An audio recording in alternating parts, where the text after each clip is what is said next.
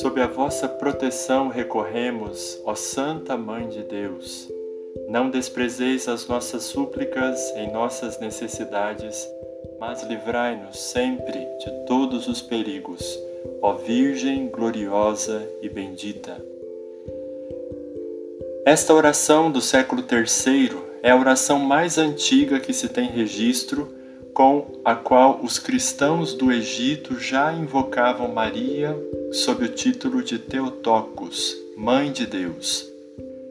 No século V da nossa era, uma heresia pôs em dúvida a legitimidade do título Mãe de Deus, afirmando que só doutrinalmente correta seria a expressão Mãe de Cristo mas o Concílio de Éfeso proclamou solenemente Maria como Mãe de Deus.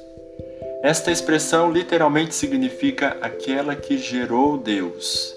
Mas como é possível que uma criatura humana gere Deus? A resposta da fé da Igreja, assim como ensinou São João Paulo II, é clara a maternidade divina de Maria refere-se só à geração humana do Filho de Deus, e não, claro, à sua geração divina. O Filho de Deus foi desde sempre gerado por Deus Pai e lhe é consubstancial, assim professamos. Nessa geração eterna, Maria de maneira alguma desempenha algum papel. O Filho de Deus, porém, que há dois mil anos assumiu a nossa natureza humana, foi concebido e dado à luz por Maria. Proclamando Maria, Mãe de Deus, a Igreja quer, portanto, afirmar que ela é mãe do Verbo encarnado, e este é Deus. Uma mãe não é mãe apenas do corpo, continua João Paulo II, ou apenas da criatura física saída do seu seio. Ela é mãe da pessoa que ela gera. Maria, portanto, tendo gerado segundo a natureza humana a pessoa de Jesus, que é a pessoa divina, ela é, portanto, mãe de Deus.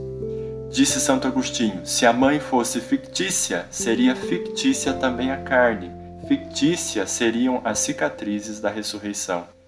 No primeiro dia do ano civil, a Igreja nos convida a contemplar com admiração e celebrar com veneração a imensa grandeza conferida a Maria por aquele que quis ser seu filho.